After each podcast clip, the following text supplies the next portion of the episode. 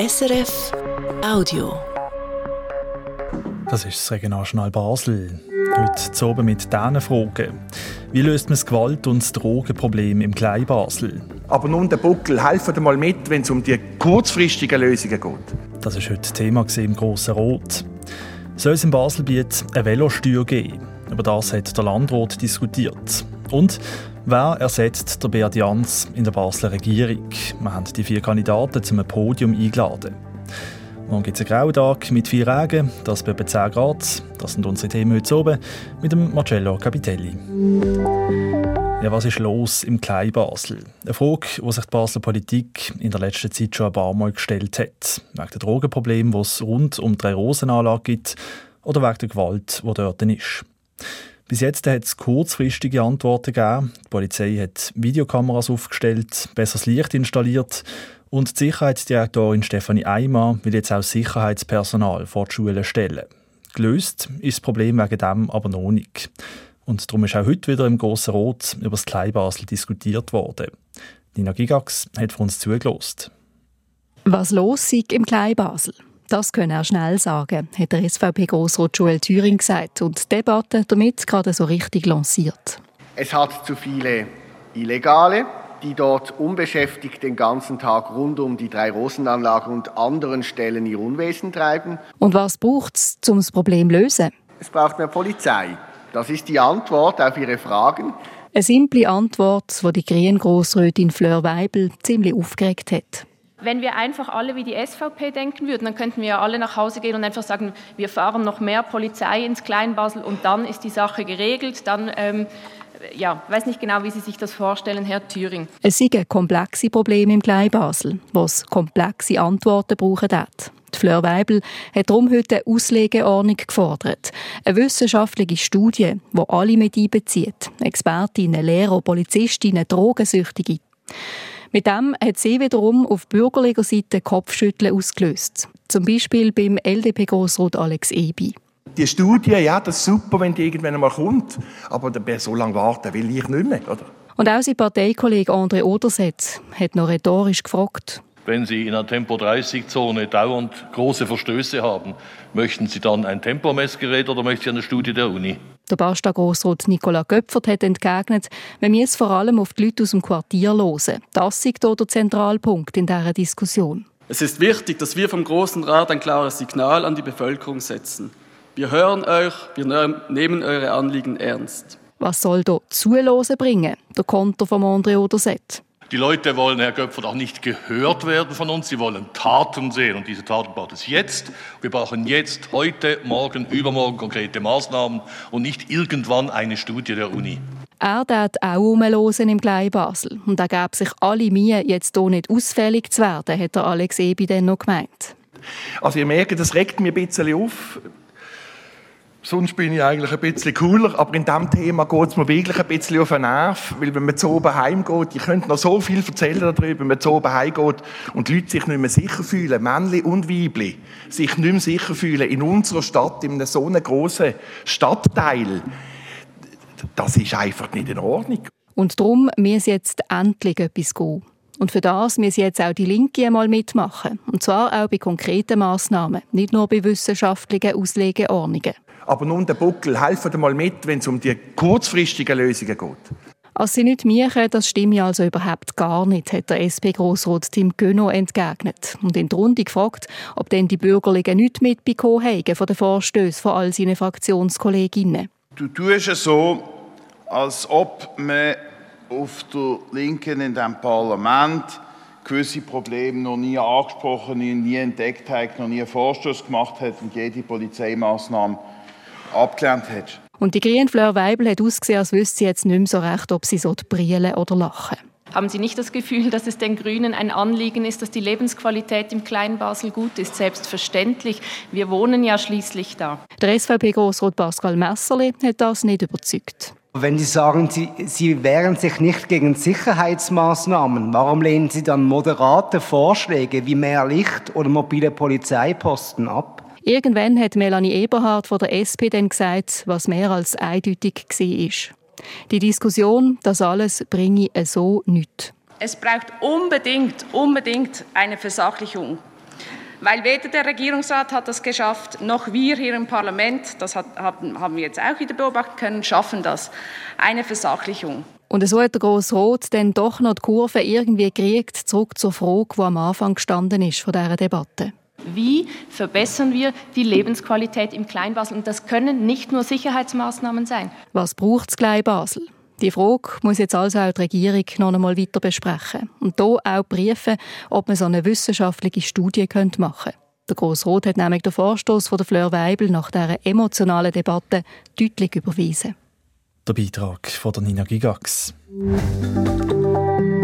Jetzt wechseln wir vom Basler Grossrot ins Baselbiet. Der Landrat hat heute nämlich über Steuern für Velos diskutiert und ist am Schluss dagegen gewesen, so eine Steuer einzuführen.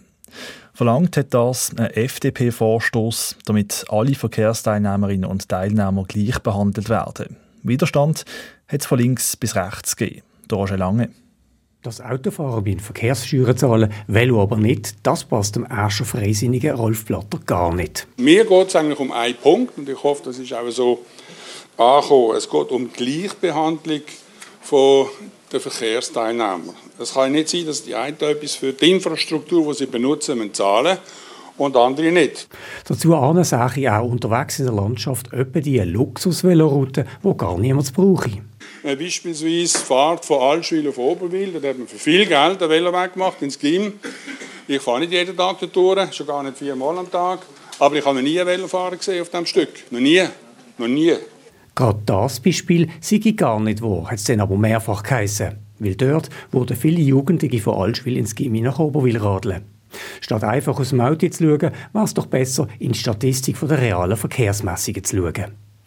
Weniger subjektiv hat Roman Brunner von der SP argumentiert. Das schweizerische Strassenverkehrsrecht sieht keine Immatrikulation von Velos vor. Also das wurde sehr schwierig. Wir haben einen bürokratischen Grund, dass das einfach nur mit einem sehr hohen, unverhältnismäßigen Aufwand auch kontrolliert werden kann. Man denkt nur an die Kantons- und Landesgrenze.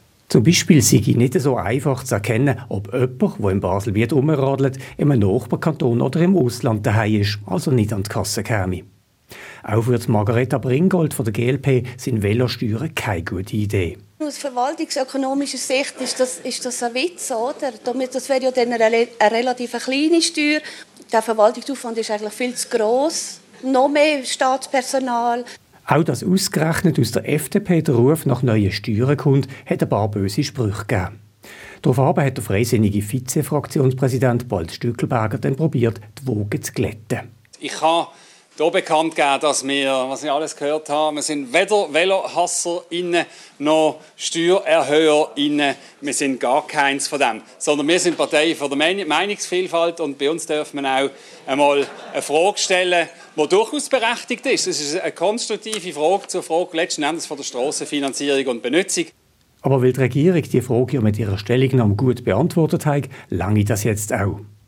Die Regierung hat eine Velosteuer ebenfalls keine gute Idee gefunden und der Landrat hat am Ende den Vorstoß mit 44 gegen 33 Stimmen abgelehnt. Der Roger Lange hat berichtet. Die Basler Privatspitäler kritisieren den Kanton, weil er am Unispital ein Darlehen von 300 Millionen Franken will zusichern will. Das Geld ist denkt als Absicherung für einen Neubau vom Unispital. Gegen einen Neubau hätten sie zwar nichts, aber es ging um die Art und Weise, wie der Kanton das Geld vergibt, sagt der Präsident der Privatspitälervereinigung, der Martin Biro. Wir gehen zur Kantonalbank, wenn wir Geld brauchen, und verpfänden unsere Liegenschaften und zahlen dort im Moment für fünf Jahre 2,3 Prozent. Und der eigene geht der Kanton, macht einen risikofreien Zinssatz über 45 Jahre 0,8 Prozent, weit unter dem Leitzins jetzt, ohne zu wissen, was in, in der Zukunft passiert. Und, und, und verlangt eben keinen Risikozuschlag. Die Privatspitäler sagen, das Darlehen sei gesetzeswidrig. Vor gut zehn Jahren ist nämlich das Gesetz über die öffentlichen Spitäler eingeführt worden und dort sei das eben ausgeschlossen worden, als der Kanton den eigenen Spitälern günstige Kredite vergibt. Das Basler Gesundheitsdepartement hat heute Nachmittag dazu eine Stellungnahme verschickt. Sie widersprechen dieser Kritik und sagen, das geplante Darlehen wird nicht gegen das Gesetz verstoßen. Und noch Meldung aus dem Sport. Der RC Basel hat den Vertrag mit dem Trainer Erik Himmelfarb verlängert um zwei weitere Jahre bis in die Saison 25-26. Unter dem Erik Himmelfarb hat der RC Basel am Sonntag den ersten Göpsieg in der Vereinsgeschichte holen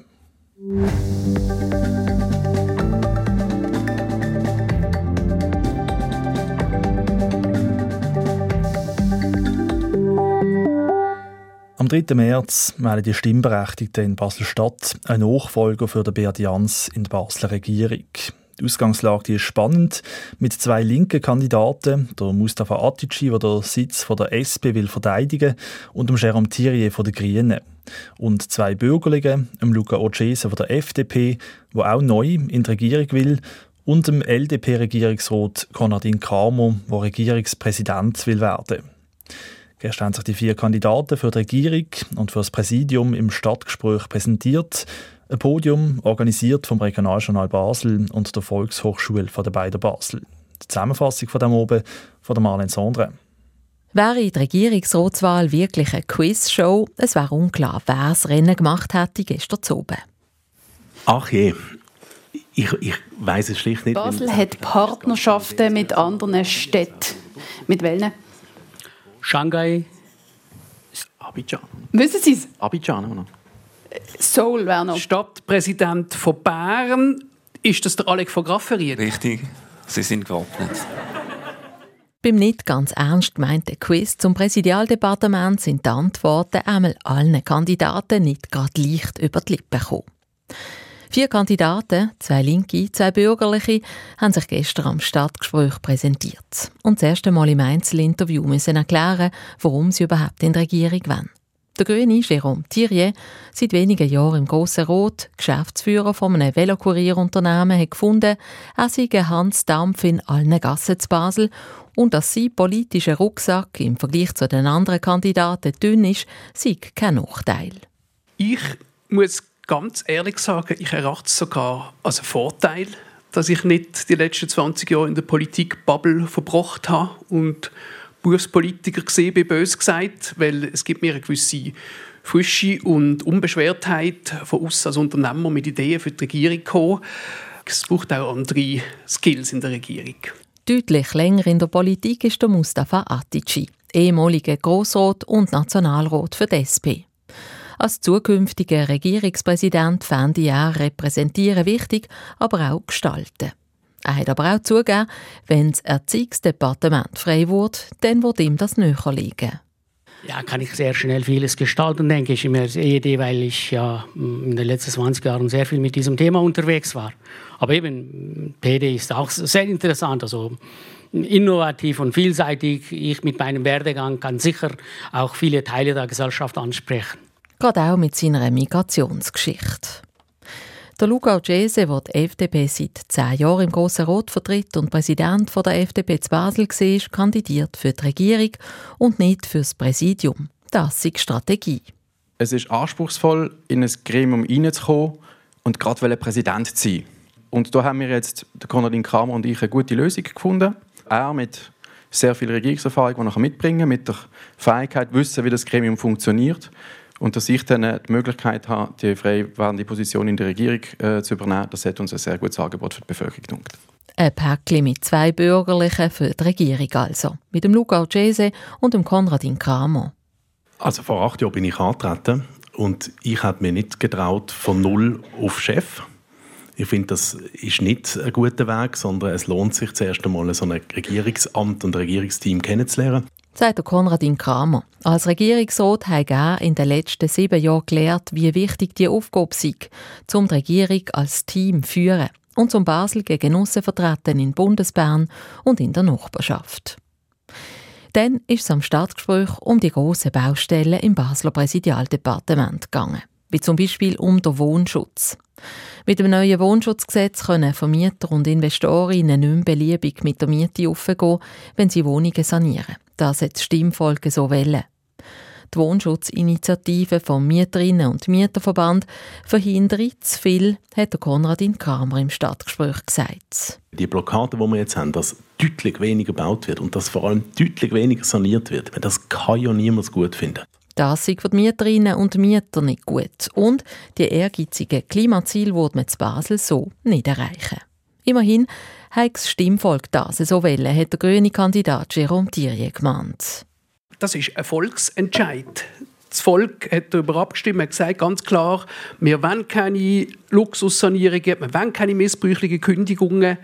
Und jetzt äh, da als Regierungskandidaten zu sagen, ja, wir wollen das Gesetz wieder verwässern oder wir schauen dann möglichst, was Investoren wollen, das fände ich unseriös. Oder? Also es ist jedem, der nicht zufrieden ist, selbst überlassen, eine eigene Initiative zu machen. Der Konradin Kramer hat über diese Aussage den Kopf geschüttelt. So funktioniert es nicht. Man kann nicht einfach sagen, jetzt schaut selber, macht eine eigene Initiative. Ich meine, als Regierungsrat ist man verantwortlich für das Wohl von dieser Stadt. Und wenn man sieht, dass das Gewerbe leidet, dass es keine Aufträge mehr gibt, dass nicht mehr saniert wird, mit dem muss man handeln. Der Mustafa Atici von der SP hat eine Position dazwischen eingenommen. In der Umsetzung von dem Wohnschutzgesetz sehe ich auch ein Problem. Aber wenn man alles dem Markt überlassen dann drohe als Leute aus der Stadt verdrängt worden. Unser Ziel ist, dass in unserem Kanton die Leute, die auch eine kleine Portemonnaie haben, hier leben zu können. Aber es ist mir bewusst, ich bin ein Pragmatiker. Wenn ich diese Leute, die eine kleine Portemonnaie haben, sollen weiterhin hier leben, das ist enorm wichtig. Wir dürfen diese nicht verdrängen, aber unser Kanton soll auch Entwicklungen machen. Und darum sei auch für einen Kompromiss im Kliebeck, auf dem Wolf oder im Dreispitz soll es ein Drittel preisgünstigen Wohnraum geben und nicht die Hälfte, wie das die Initiative Basel baut Zukunft verlangt. Am Stadtgespräch hat es kaum klassische Links-Rechts-Diskussionen mit vorhersehbaren Positionen. Schon gar nicht beim Thema Bildung und Volksschule. Ein Thema, das im Wahlkampf im Fokus steht, wenn möglicherweise das Erziehungsdepartement frei wird. Eine grosse Baustelle dort, die integrative Schule. Die Idee also, als möglichst alle Kinder in die Volksschule sollen. Eine Initiative von Lehrpersonen fordert, dass es wieder separate Förderklassen soll geben für schwierige Kinder. Gleich entscheidet der Grosse Rot über einen Kompromiss mit neuen Lerninseln und Fördergruppen für Kinder, die Mühe haben in der Schule. Die Initiative sei eine Hilfeschrei Die Vorschläge vom Erziehungsdepartement seien spät gekommen, findet Mustafa Atici von der SP. In Bildung müssen wir viel investieren. Immerhin sei das unser einziger Rohstoff in der Schweiz. Das Thema nehme ich enorm ernst und man sollte schnell Verbesserungen machen. Und jetzt ist es in der Kommission. Ich erhoffe mir sehr, dass man tatsächlich mit den Ideen kommt, dass auch die Kinder, die vielleicht separat äh, unterstützt werden, dass sie innerhalb einer kurzen Zeit wieder in eine Regelklassen kommen können. Kleinklassen, wie sie früher gegeben haben, fanden auch nicht gut, weil es schwierig sei, aus einer Kleinklasse wieder rauszukommen. Anders hat das der FDP-Kandidat Luca Ogese gesehen. Wenn die Schule ihre, ihren Grundauftrag soll können erfüllen nämlich jeder Schülerin, jedem Schüler den nötigen Rucksack mitzugeben, um im Leben und auch in der Arbeitswelt zu bestehen, dann müssen wir die Ruhe haben im Schulzimmer, dann müssen wir sicherstellen, dass die nötigen Kompetenzen und vor allem die Grundkompetenzen, Lesen, Rechnen, Schreiben, dass das vermittelt werden kann. Und für das braucht man genug breites Instrumentarium, dass wenn halt ähm, es Schwierigkeiten gibt im Schulzimmer, dass man dort mögliche Maßnahmen hat. Und vielleicht bräuchte es hier mehr als temporäre Fördergruppe. Der grüne Kandidat Jérôme Thierry findet, die integrative Schule solle man nicht über den Haufen werfen, sondern schauen, dass es den Lehrpersonen besser ging.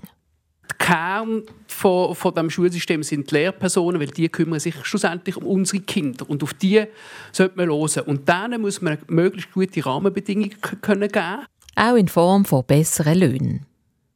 Ein ideologischer Graben zwischen den Kandidaten für die Basler Regierung hat sich am ehesten noch beim Thema Verkehr aufgetan.